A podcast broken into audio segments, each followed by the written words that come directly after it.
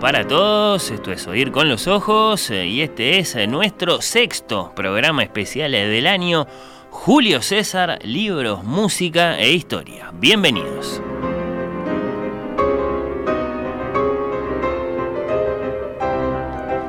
Programa en tres partes, eh, nuestro especial de julio no podía tener otro protagonista. Capítulo primero, Julio César en los libros.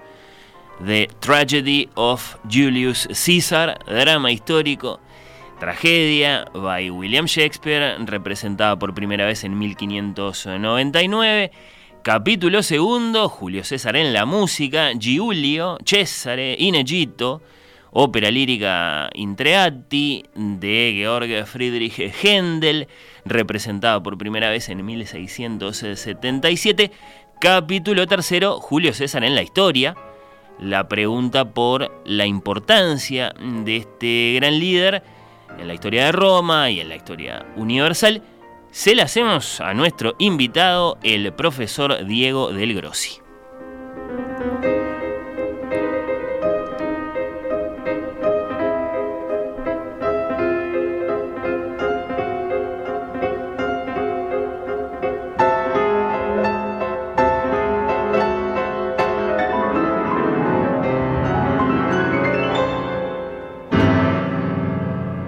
Julio César, sexto programa especial del año de Oír con los Ojos, capítulo primero, entonces ya mismo, si les parece bien, con música de Robert Schumann, por favor.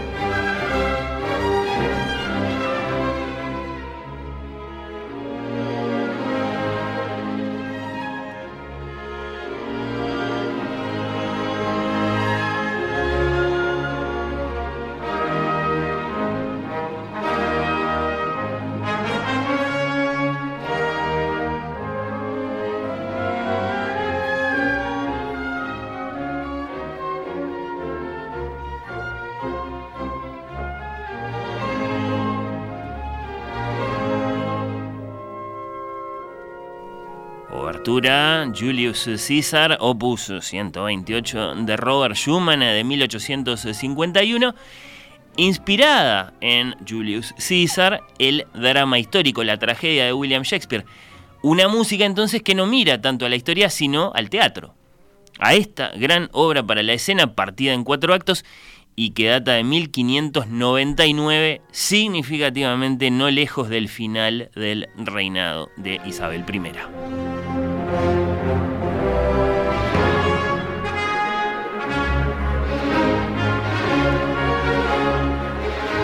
Dos ingredientes de época deben considerarse sí o sí en la receta para una consideración atenta y provechosa de esta gran obra, Julio César, de Shakespeare. A ver si soy capaz de comunicar bien estos dos ingredientes.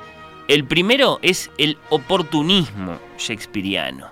En 1599, la reina Isabel, la reina virgen, la última reina Tudor, que se murió a los 69 años, bastante vieja para la época, ya tenía 66, lo que significaba que se moría en cualquier momento, se moría.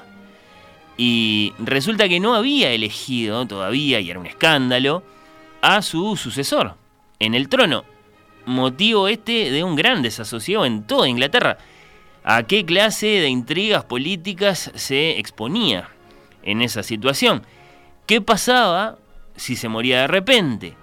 ¿Podía sobrevenir a la muerte de Elizabeth una guerra civil en la lucha por el trono? Bueno, era tema de debate en las calles, en las tabernas, en eh, Twitter.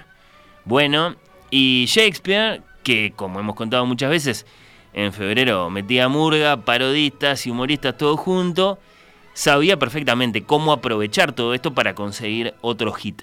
Y ese hit fue precisamente Julio César, basada en eh, la página Julio César de las célebres vidas paralelas de Plutarco, obra en la que encontramos, bueno, una prolija narración de la vida de este gran líder militar y político, amenazado de ser traicionado, avisado del cuidado que debía tener con los idus de marzo, asesinado finalmente como parte de una gran conspiración política y después de cuya muerte dejó a Roma en medio de una gran disputa por el poder hasta la confirmación de Octavio, años después como el primer emperador de Roma. Todo lo cual le servía muy bien a nuestro dramaturgo, siempre afanoso de una buena taquilla, para comentar calientemente la actualidad inglesa, ¿no? En la obra entonces César aparece más bien poco. Los eh, protagonistas son los conspiradores, principalmente Bruto, ¿no?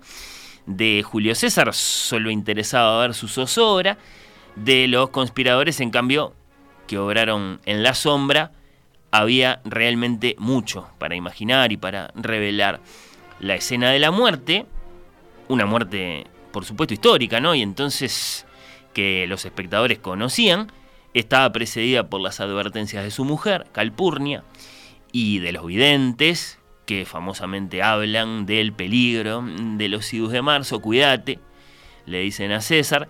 La primera puñalada es de casca, por la espalda, así lo retratan infinitas obras de arte, vienen todos los otros, Bruto es el último, este es el momento en que César dice para la memoria, vos también, Bruto, y lo dice en latín, porque Shakespeare era como Mel Gibson, que lo hace hablar a Jesús en arameo.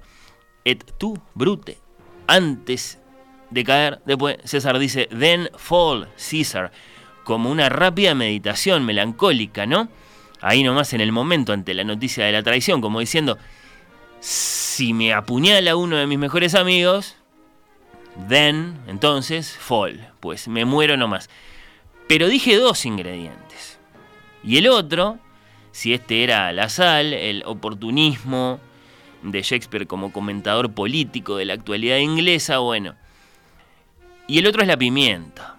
Recordemos, en tiempos de Isabel, último tercio del siglo XVI, al teatro iba la gente poderosa, educada, pudiente, que pagaba su entrada, que acudía allí con sus eh, sirvientes y esperaba un texto más o menos profundo, pero también iban los llamados penny stinkers, los apestosos del centavo, que pagaban una moneda, que se amontonaban parados en la parte abierta del teatro, en la cancha, digamos, y querían sangre, querían romance, querían cosas retorcidas, querían espectáculo.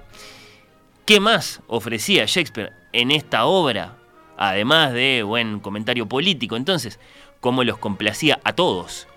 Bueno, les ofreció al bruto de Plutarco, que es un bruto hijo de una señora que se llamaba Servilia, de la que las malas lenguas decían que había sido amante de Julio César. No sé si me interpretan lo que les quiero significar. Look, I am your father. Un rumor de esos bien suculentos como para aprovechar en una buena tragedia histórica venezolana. La gente quería ver esta edípica obra, nos imaginamos, por si Shakespeare les deparaba ese momento tan tremendo en el que César le dice a Marco Bruto nomás, Marco, soy tu papá, no me mates. O Bruto, acabas de achurar a tu viejo. Tenés que saberlo, en fin, que tenía todo la obra y había que verla.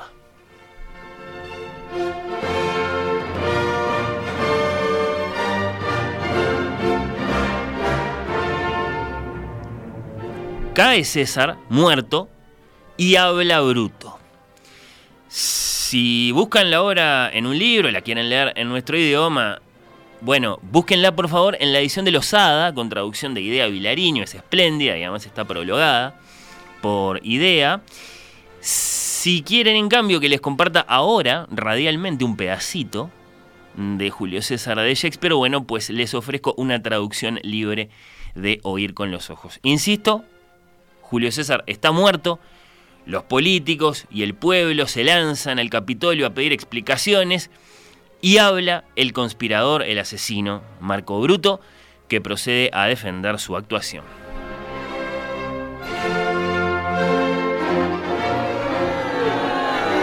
Romanos, compatriotas, amigos, permítanme que que les pido silencio. Silencio, por favor. Les pido que me escuchen. por favor, les pido silencio. Romanos, compatriotas, amigos, créanme, por mi honor. Y respeten ese honor. Créanme. Muchachos, silencio, por favor. Veamos. Que cada uno me juzgue de acuerdo a su virtud y aviven los sentidos para poder juzgar mejor. Ya que se pusieron así. Si hay alguien acá en esta asamblea que se siente amigo de César, a esa persona le digo que nadie lo quería a César más que yo.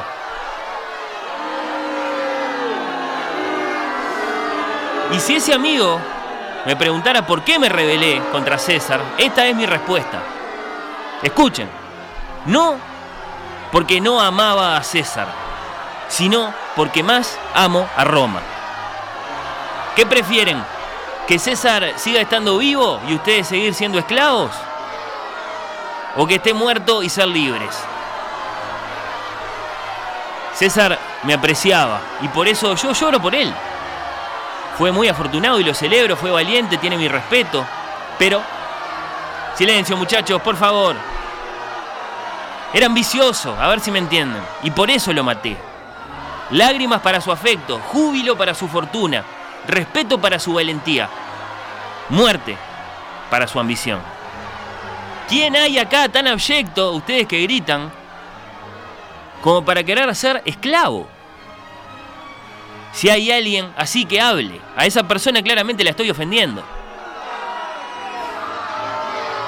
¿Quién hay acá tan estúpido como para no querer ser un verdadero romano. Si hay alguien así, que hable, pues a él lo estoy ofendiendo. ¿Quién hay acá tan vil que no ame a su patria? Si hay alguien así que hable, pues a él lo estoy ofendiendo. No le hice nada a César que no me hubieran hecho ustedes a mí. Los motivos de su muerte están escritos en el Capitolio. Tendrá la gloria que se merecía. No se van a exagerar sus ofensas, las ofensas por las que tuvo que morir. Acá está su cuerpo, que doliente conduce Marco Antonio, quien, aunque no tomó parte en su muerte, va a percibir los beneficios de ella con un puesto en la Nueva República. ¿Quién de Sí, está bien. Silencio, muchachos, ya termino. ¿Quién de ustedes no obtendrá otro tanto de ese beneficio. Con esto cierro. Maté a mi mejor amigo por la salvación de Roma. Tengo el mismo puñal para mí mismo cuando a mi patria le parezca que necesita mi muerte.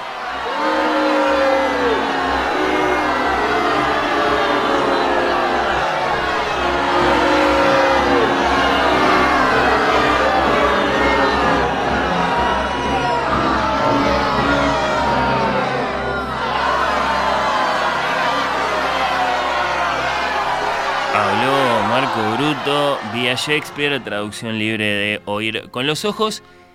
Y ahora, si les parece bien, capítulo segundo, Julio César en la música, la más importante creación musical, amén, de esta obertura de Schumann, dedicada a César, es sin duda Julio César en Egipto. Ópera en tres actos con música de Georg Friedrich Händel y libreto en italiano de Nicola Francesco Haim.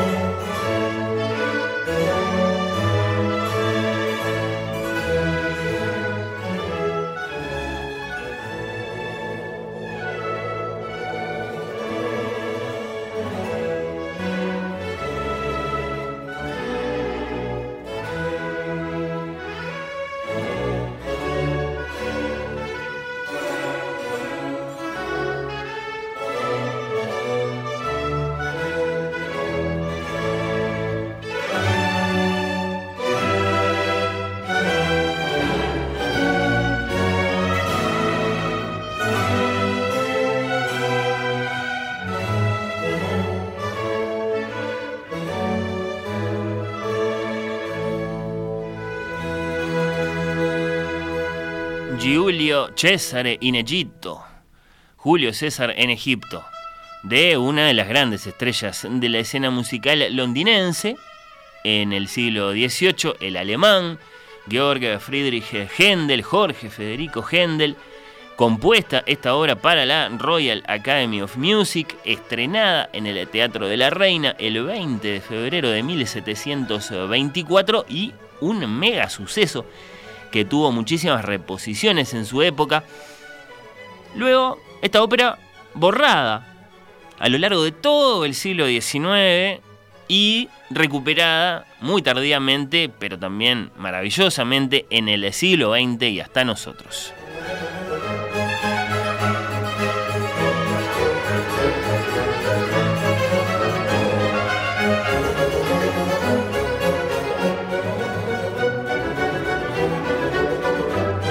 Ejemplo supremo de ópera barroca, ópera seria, de tema histórico militar y sobre todo de tema amoroso. Julio César en Egipto de Händel narra más que nada la relación entre Julio César y Cleopatra. Ah, bueno, quienes convierte en auténticos enamorados, trascendiendo la mera conveniencia política, los muestra muy apasionados, los muestra proclamando su amor ante el mundo, al tiempo que, bueno, eh, César hace coronar a Cleopatra en Alejandría como reina de Egipto. Vamos a compartir dos momentos de esta ópera en una grabación de referencia. Primero, Empio dirò tu sei. Canta Giulio Cesare, canta Julio César en el acto primero de esta ópera de Händel. Un malvado, debo decir, eres tú. Julio César le habla a Ptolomeo, el actual rey de Egipto, hermano mayor de Cleopatra y entonces un rival en su aspiración de gobernar. Bueno, eran así las cosas en la política egipcia, gobernaban los papás, los hermanos, bueno, Cleopatra quería gobernar ella, ahora lo tenía a César como aliado desde Roma. Bueno, ¿por qué le dice esto César a Ptolomeo? Y porque Ptolomeo le acaba de mostrar lo que hizo con uno de sus rivales. Le cortó la cabeza y la sirvió en una bandeja de plata. Canta, para la memoria, esta maravillosa área de Julio César de Händel, el barítono Dietrich Fischer-Dieskau.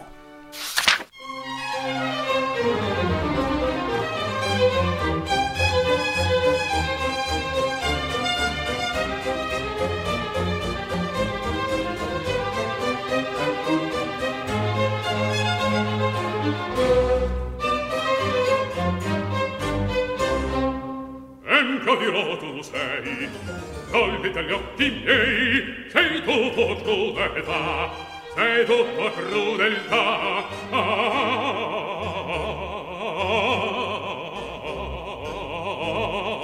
ah, sei tutto crudeltà.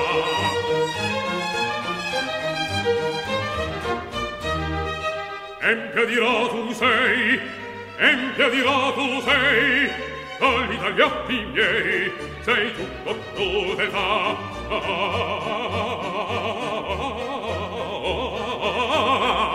Sei tutto crudeltà empia dirò tu sei pallida gli occhi miei empia dirò tu sei sei tutto crudeltà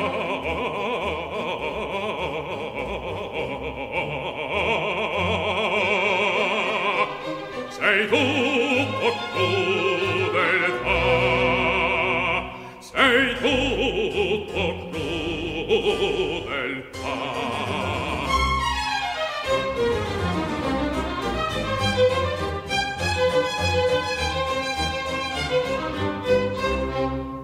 Non è il re quel cor che non asi al rigor. Non è il re quel cor che non asi al rigor e in seno la pietà, e in seno la pietà, ah, pietà. Non è del re quel tor, e non ha sia il rigor, e in seno la pietà. Ah,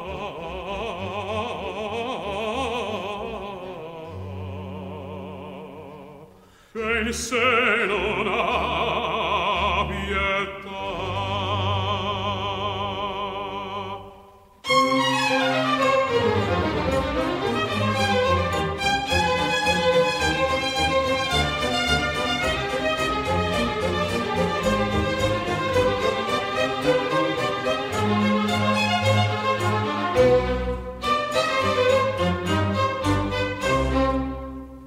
dirò tu sei Togli dagli occhi miei Sei tutto crudeltà Sei tutto crudeltà ah, ah,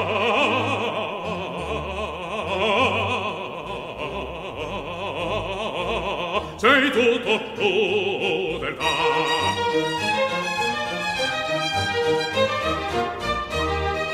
Empio di tu sei, empio di tu sei, pietà.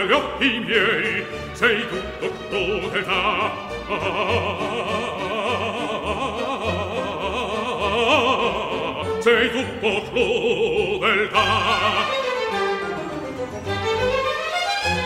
Habla Julio César en la voz de Dietrich Fischer-Dieskau para Julio César en Egipto, ópera de Georg Friedrich Händel y ahora Vadoro Pupil. Cleopatra seduce a Julio César, os adoro, pupilas, saetas de amor, vuestros rayos son gratos a mi pecho piadosas.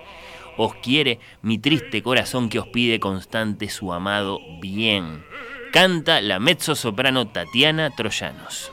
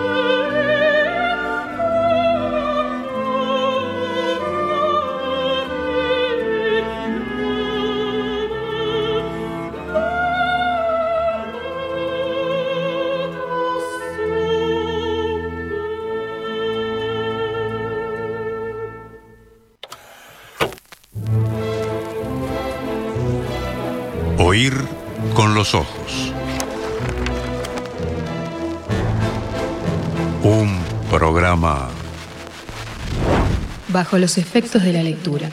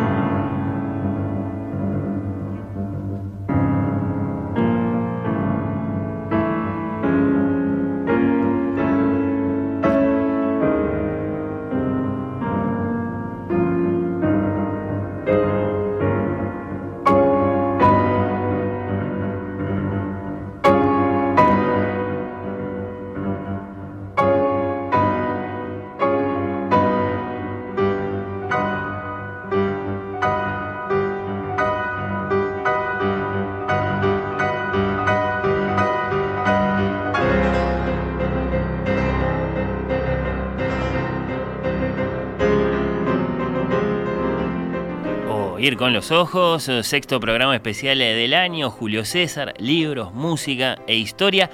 Nuestro especial de julio tenía que estar dedicado al Julio de todos los Julios, Cayo Julio César, del que enseñan las enciclopedias que vivió entre el 100 y el 44 a.C., un gran militar, un gran político, un gran escritor también, un gran amante, uno de los amantes de Cleopatra, según hemos visto, entre la República y el Imperio, alcanzó la cima del poder, no sabremos nunca acaso qué hubiera pasado si no lo traicionaban, si no lo asesinaban, al parecer para frenar su ambición. Pasó la literatura mm, de la mano de Shakespeare, pasó la música también con Händel y ahora el desafío más difícil, ir en busca de lo que enseña la historia, dejando de lado todo lo posible la ficción, ¿no? ¿A quién le hacemos la pregunta por el lugar de Julio César en la historia de Roma, en la historia universal? Entonces, bueno, pues a un estudioso y a un apasionado, el profesor Diego del Grossi. Diego, gracias por estar ahí. Pero, por favor, gracias a ustedes, buenas noches para ustedes y para toda vuestra audiencia. Gracias por tenerme en cuenta y nada más ni nada menos que para hablar de Cayo Julio César. ¿eh? Sí, sí, sí. Eh, pensamos en vos enseguida. Contanos primero eh, de todos modos, ¿cómo es que te interesaste tanto por la historia clásica? ¿Se corresponde con tus años de profesorado? ¿Viene de antes? ¿Es, historia antigua eso? Viene de antes, viene de antes. Imagínate que nosotros, nuestra generación, mi generación por lo menos, estuvimos siempre muy cerca de lo que era la, historia. Eh, la mayor parte de, las, de los cuentos que nos leían, la mayor parte de los libros que leíamos, desde Sandokan, que hablaba de los piratas en la Malasia hasta este, los cuentos de Julio Verne, eh, era todo histórico, era todo... Eh, cuando veíamos los dibujitos ya había historia, cuando veíamos a, Tom y a Jerry y, que, la única ser humano que aparecía era una cubana gorda que se le veían las medias y las chanclas, decía, Tomás, gato malo. Claro, y estábamos viendo historia, porque era la primera inmigración cubana a los Estados Unidos. ¿eh? Entonces, eh, el surgimiento del Capitán América, había que contrarrestar una Alemania que estaba siendo poderosa, entonces había que darle confianza al público norteamericano que tenía a un presidente que había sufrido el polio cuando era chico y era minusválido, sin embargo los alemanes tenían a un tipo que te hacía ocho o nueve discursos en un día en distintas partes de Alemania, ¿no? Entonces, eh, todo eso es historia, cuando veíamos los, los, los westerns, ¿no? Los pioneros entrando allá a Oregon, los indios atacando, la caballería viniendo a salvarlos, todo eso era historia. Y vos ya veías que, que, de todo eso que veías y que estaba en los dibujitos o en las películas o en lo que fuera, eh, la, la, historia te llamaba la atención. Ah, me, me encantó, me encantó, me encantó y este, realmente mm, me lo incentivaron en casa también, con, con, los primeros libros y todo.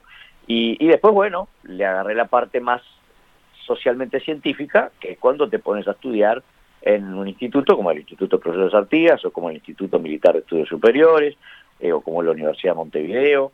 Eh, entonces, ahí ya como que la cosa se encaminó más eh, académicamente. ¿Y, eh, es correcto decir que tenés un interés especial por la historia antigua? Tengo un interés muy especial más que nada por la historia militar. Y la historia militar, obviamente, que está en todas las épocas, porque si hay algo que el ser humano ha hecho a lo largo de toda su existencia es la guerra. Em, tal vez no haya hecho grandes descubrimientos en materia, este, por ejemplo, agrícola, hace 10.000 años de revolución agrícola, pero después hasta ahora sin ser el descubrimiento del primer arado y después este, un, vehículo con motor a implosión que tire del arado, no ha habido grandes descubrimientos, ¿no? Esa es la verdad.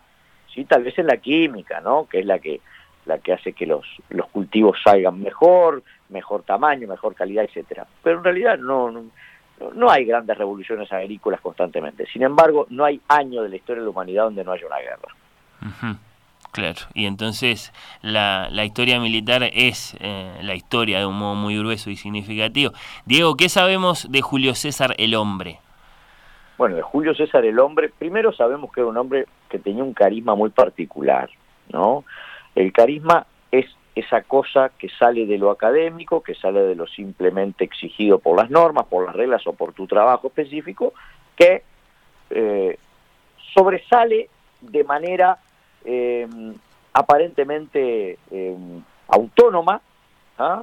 eh, y que llega a los demás mucho más de lo que puede llegar lo, lo reglamentario. ¿Me explico? Tú, vas a, tú vas a comer un churrasco con un puré a un bar y el mozo puede perfectamente venir, dejarte la carta, decirte buen día. ¿Ya eligió? Sí, ya elegí. Bueno, permiso, ¿a punto o crudo? Pero está el otro mozo. Está el que dice, ¿cómo le va? ¿Qué hace? ¿Todo bien? Mire, acá tiene el diario de hoy, por las dudas, si no leyó las noticias. Este, elija tranquilo nomás, que yo ya vengo. Le recomiendo tal cosa, ¿eh? Hmm. Permiso. ese tipo tiene carisma. Ese algo más. Ese algo más. Ese al que vos buscás cuando llegás y preguntas, disculpe, la mesa, la mesa que atiende fulano, ¿dónde son? Son aquellas cuatro. Bueno, me voy a sentar a una de esas. ¿Ah? Eh, te, estoy, te estoy comparando a alguien más mundano, que es una persona que brinda un servicio en una casa gastronómica. Pero Cayo tenía eso. Julio César tenía algo fundamental, él era hijo de patricios. acuérdense que la vieja Roma se dividía entre patricios y plebeyos, y en el medio estaban los esclavos. ¿eh? Eh, César venía de una, de una familia patricia y era un traidor de clase, como se diría en términos marxistas, porque Cayo Julio César, desde el momento en que asciende como militar, tiene hacia su tropa un trato muy particular, un trato muy abnegado, un trato igualitario, si bien era un tipo muy, muy disciplinado, que para eso cada legión este, romana tenía un promedio de 5.000 soldados. Este, él llegó a manejar varias legiones al mismo tiempo. No era fácil, en una época en que no existían los, los intercomunicadores, ¿no? Eh, que vos agarrás y de un microfonito estilo si estuvieras en una casa de comida rápida, le decís a otro que está a un kilómetro, mandar 4.000 soldados a 500 metros a la derecha. No, no. Sabía administrar sus mensajeros. Sabía administrar los mensajeros, sabía combatir con la tropa, siempre se lo vio al, al frente de sus legiones, no era un, un militar de escritorio o de retaguardia, eh, era un tipo muy justo, dicen que era una persona que tenía una cabalidad, un sentimiento de justicia este, que, que abrevó desde pequeño, porque al ser patricio tuvo una educación privilegiada.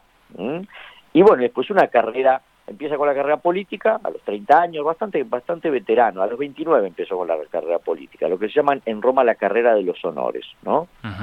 Este, y después, bueno, se mete al ejército, por su eh, abolengo patricio, ya entra como oficial como pasaba en la vieja Francia de Luis XIV, de Luis XVI, ¿no? Vos eras hijo de un gran noble y no tenías, así es la academia, pero ya salías como gran oficial, no tenías que empezar de soldado raso.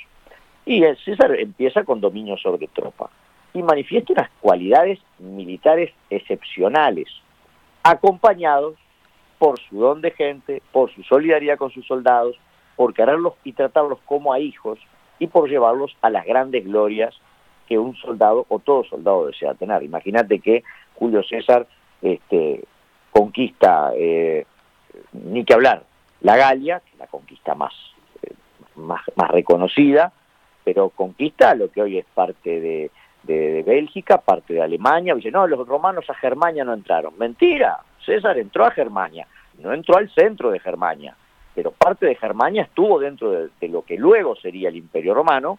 Acordémonos que César manda durante la República. La República cae cuando muere Julio César. Y hoy, hoy preguntabas, ¿qué hubiese pasado si no lo hubiesen matado? Los idus de marzo, ¿no? la, la confabulación contra Julio César.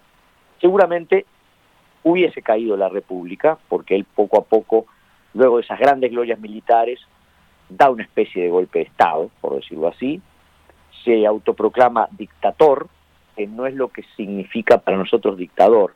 Dictador era el jefe de todos los ejércitos, y como dictador manda, conjuntamente con el Senado, pero paulatinamente empieza a reservarse para sí derechos y capacidades que habitualmente tenía el Parlamento, el Senado, ¿no? Entonces, eh, o que directamente había que, este, hacer un, gran trámite para tener. Entonces, él, él hacia así va trayendo derechos.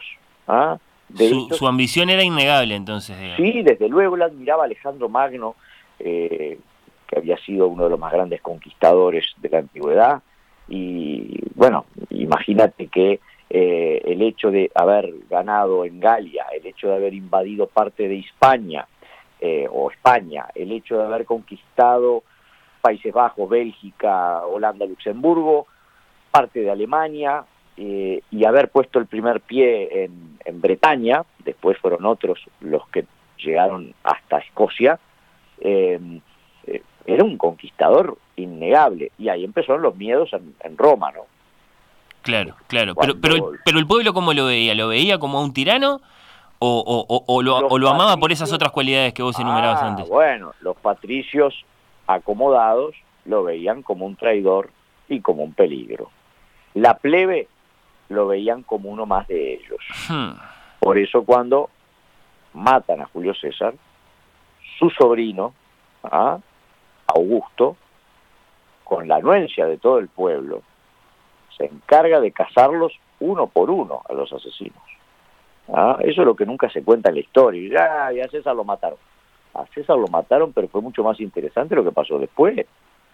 ¿No? Después, su sobrino no solo hereda esa, esa especie de liturgia en torno a, lo que era el, el, el, comandante en jefe de los ejércitos, sino que además se transforma en el primer imperator. César no fue emperador, al punto que hoy, cuando tú dices, quieres, quieres eh, emular a un emperador, le dices, sí, aquel es como César, es como el, César. El, el, nombre de él, ¿no? Pasó, o sea, la, dinastía de él pasó a denominar un cargo político. ¿Mm? Eh, entonces, eh, era una persona muy particular, dicen que enamoró a Cleopatra o Cleopatra lo enamoró a él. Él era un veterano de cincuenta y pico de años, Cleopatra tenía veinte, ya ahí ya la cosa iba a favor de Cleopatra. Eh, eh, después, bueno, Cleopatra era una gran estadista también. Claro, había una relación de mutua conveniencia política ahí en esa relación, sí, Ni que hablar, ni que hablar. Este, Cleopatra era muy inteligente, una, una mujer muy culta, la última descendiente justamente de la dinastía de los Ptolomeos. Los Ptolomeos habían sido uno de los, de los generales este, que habían peleado con Alejandro Magno, ¿no? O sea que la, última descendiente de los Ptolomeos es ella y, y tiene una, una preparación brutal y cuando ve que César ¿no? llega a Egipto, llega en medio, eh, César viene persiguiendo a un adversario romano y llega justo en medio de una guerra civil en Egipto y se pone del lado de Cleopatra. Y ahí comienza esa relación idílica por la cual tienen un hijo, Cesarión, que después Augusto lo manda a matar porque dice, donde este chiquilín crezca, va a venir a vengarse. ¿no? Hablando de una época muy particular. ¿no? Eh, el asesinato político era un lenguaje, digamos, eh, un poco más básico que para nosotros. Sí, sí, la, propia Cleopatra manda a matar al hermano, una hermana se perdió en el desierto y no se sabe qué pasó, y o sea, este todos se las traían, ¿no?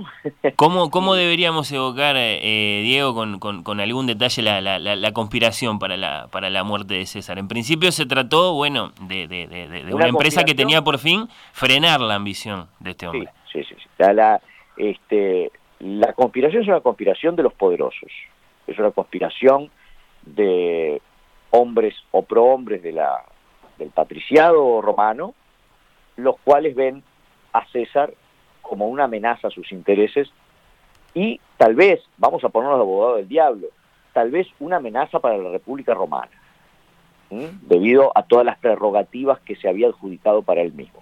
Bien, siendo abogado del diablo, lo planteamos allí.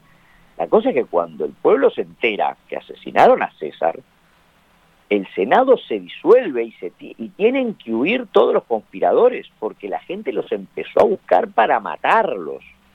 O sea, no había pasado hasta ahora en la historia romana algo así. ¿no? Estamos hablando de fines, antes de estamos hablando de los primeros años antes de Cristo. ¿no? Eh, entonces, eh, era una cuestión muy, muy, pero muy medular que César estuviera o no estuviera. Hizo unas reformas impresionantes y muchas de ellas eran beneficiando a la plebe. Y por ende, si está beneficiando a la plebe, algunas de esas medidas van a perjudicar al patriciado. ¿Ah? Al patriciado él lo vuelve más republicano. Le saca algunos derechos, le saca algunas cuestiones de, liturgia, de boato, de esa cosa que los tenía como, marcaba mucho la clase patricia, ¿no? Los baja más a tierra los pone más iguales. ¿no? Era un poco ballista, César, si lo decís así. Eh, Diego, no tenemos más remedio que concluirlo. Era, era algo así, era algo así. Eh, Creó la clase media. Era, era, sí, sí, tú sabes que él, él fue uno de los primeros que institucionalizó eh, las, las tierras para, para los soldados que combatían durante determinado tiempo y años. Este, también el eh, eliminó, por ejemplo, empezó a perseguir lo que eran los, los, acomodos de la clase patricia, este, las idas y venidas comprando permisos para construcción de las, de las famosas calzadas, de los edificios, o sea, le puso un freno a la ambición patricia a cambio de darle rienda suelta a la suya. Pero bueno, no fue nada su ambición comparada con la que tuvo Augusto, ¿no? Augusto reforma Roma, es una cosa bestial. César era, era un guerrero. ¿Y, de, ¿Y de Marco Bruto qué sabemos? Porque es el más famoso de los traidores junto con Casio. era un eh, hijo adoptivo, sí. un hijo adoptivo de César. En aquella época, así como nosotros tenemos un padrino, como tenemos este eh, tal vez alguien que le decimos tío y en realidad no es tío, es porque fue muy amigo de papá, entonces se crió junto con nosotros, venía a comer con nosotros, este, eh, entonces era una cuestión así. El caso de, Bruto es, es una persona que era de la confianza de, César, ¿ah? y justamente dicen que fue uno de los primeros en, en clavarle el puñal. ¿no?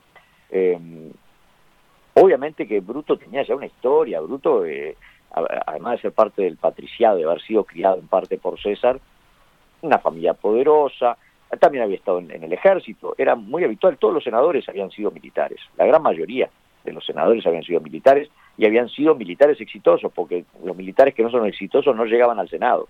Hmm. Eh, entonces era una cuestión de... Eh, de ascendencia hacia César. Y, César lo quería mucho a Bruto, y Bruto lo quería mucho a César también. Eh, entonces, eh, había una, una cosa muy particular que los unía, al punto que César lo, eh, lo, adopta, por decir así. Y bueno, por eso la famosa frase, tú también, Bruto, hijo mío, ¿no? Este, no sé, sabes, no sé si dijo hijo mío, pero digo, tú también, Bruto. Eso sí, eso sí lo dijo antes de, de caer. Y justamente el, eh, César tenía un punzón cuando entró al, Senado, llegó a defenderse. Ah. Este, no entró con sus guardaespaldas, que los tenía, porque era una sesión del Senado común y corriente, aparentemente, que lo llamaban para hablarle de determinados problemas.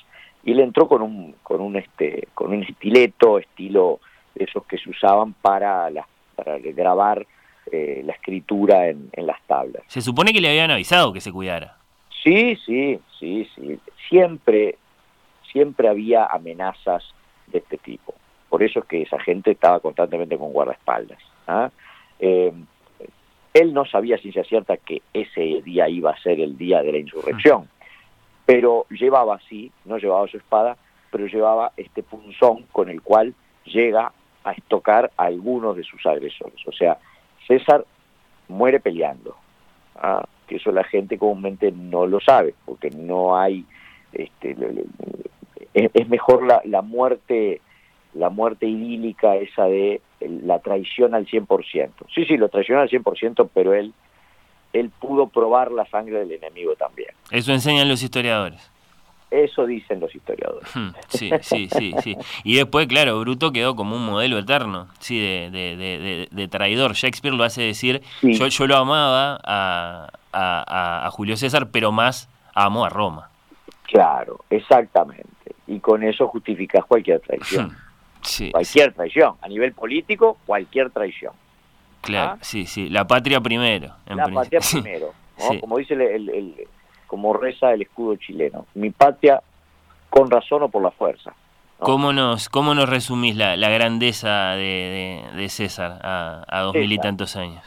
Gran militar, gran político y estadista, gran escritor y gran poeta, hmm. gran escritor y gran poeta, una pluma estupenda, le recomiendo la, nada más ni nada menos que eh, La Guerra Civil, escrita por él.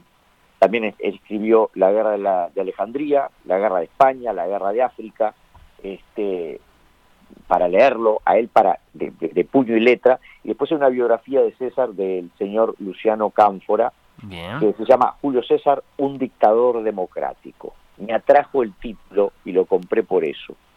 Este, y fue, fue en parte, no es que fue democrático por el sistema por el cual gobernó, fue democrático porque hizo que el pueblo, el demos propiamente dicho, como decían los griegos, accediera a cargos, a lugares, a sitiales y a privilegios y a un nivel de vida que no tenían antes. Los índices de aprobación le daban altos. Yo creo que si hubiese existido una encuestadora estaba por arriba del 70% más o menos. Diego, el que te escucha y de pronto dice, ah, yo quiero saber más sobre la historia de Roma, ¿qué, qué, qué, qué buen libro se puede ir a buscar? Bueno, de Roma, el, el, el, el, mejor libro sobre Roma que yo he leído no es moderno, es de un señor llamado León Homo. León Homo, ¿ah? es facilísimo de acordarse. ¿ah? Este, y escribe sobre Roma estupendamente bien. Después han escrito excelentes libros sobre Roma. Después hay, hay libros enteros que hablan sobre Julio César, sobre Augusto, sobre la Roma imperial, sobre la Roma republicana, sobre la caída de Roma, la caída que no cayó un día para el otro, demoró más de 300 años, y tú dices, no, por el imperio romano cayó, 300 años demoró en caer. A ver, Estados Unidos tiene 200 y poco, ¿no? Este, no, no estamos llegando todavía a 300, y ya muchos dicen que el imperio norteamericano está en decadencia. Bueno, Ah, bueno, lo que dura, lo que no llegó a durar todavía el imperio norteamericano, que están 100 años de imperio económico y militar, 110 años, bueno, multiplicalo por 3 y eso es lo que demoró en caer el imperio romano. Se habrá sido grande. Y, sido y, Julio César evidentemente fue determinante para esa grandeza que, bueno, eh, este, digamos, este, fue, fue, fue, fue, fue la grandeza sobre la que trabajaron otros emperadores que vinieron después, o bueno, los emperadores, ¿no? Los que los emperadores... De, Augusto para adelante, los, los, Césares. Claro, porque a partir de ahí hasta él le hereda su prosapia, ¿eh? le hereda su dinastía al título de, de imperator. ¿eh? Ave César es el saludo a los emperadores. No era Ave Augusto, Ave Constantino, Ave Tito, no, no, Ave César. ¿eh? Es nada más nada menos que recordando y homologando al que está saludando a ese gran estadista, a ese gran hombre que fue Julio César. Profesor Diego Del Grossi, querido Diego, gracias por estos minutos, por todo lo que nos revelaste, nos reencontramos en cualquier momento.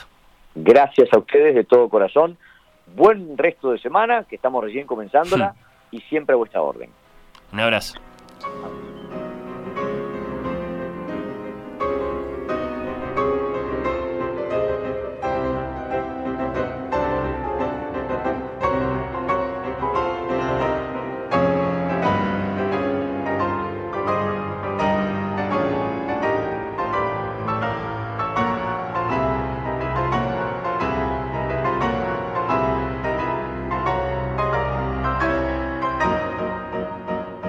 Esto es Oír con los Ojos y este ha sido nuestro sexto programa especial del año. Julio César, libros, música e historia. Ojalá les haya gustado. Muchas gracias a Daniel Rey que nos puso al aire Oír con los Ojos clásicos sábados 11 horas. Oír con los Ojos programas especiales el último lunes de cada mes. Un gran abrazo. Gracias por la compañía.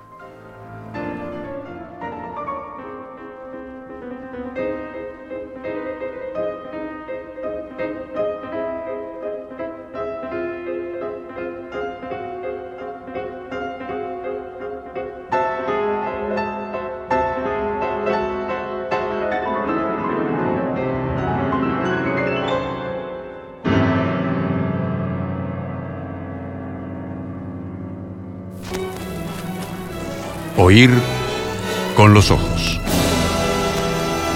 Como dice Onetti, un acto de amor.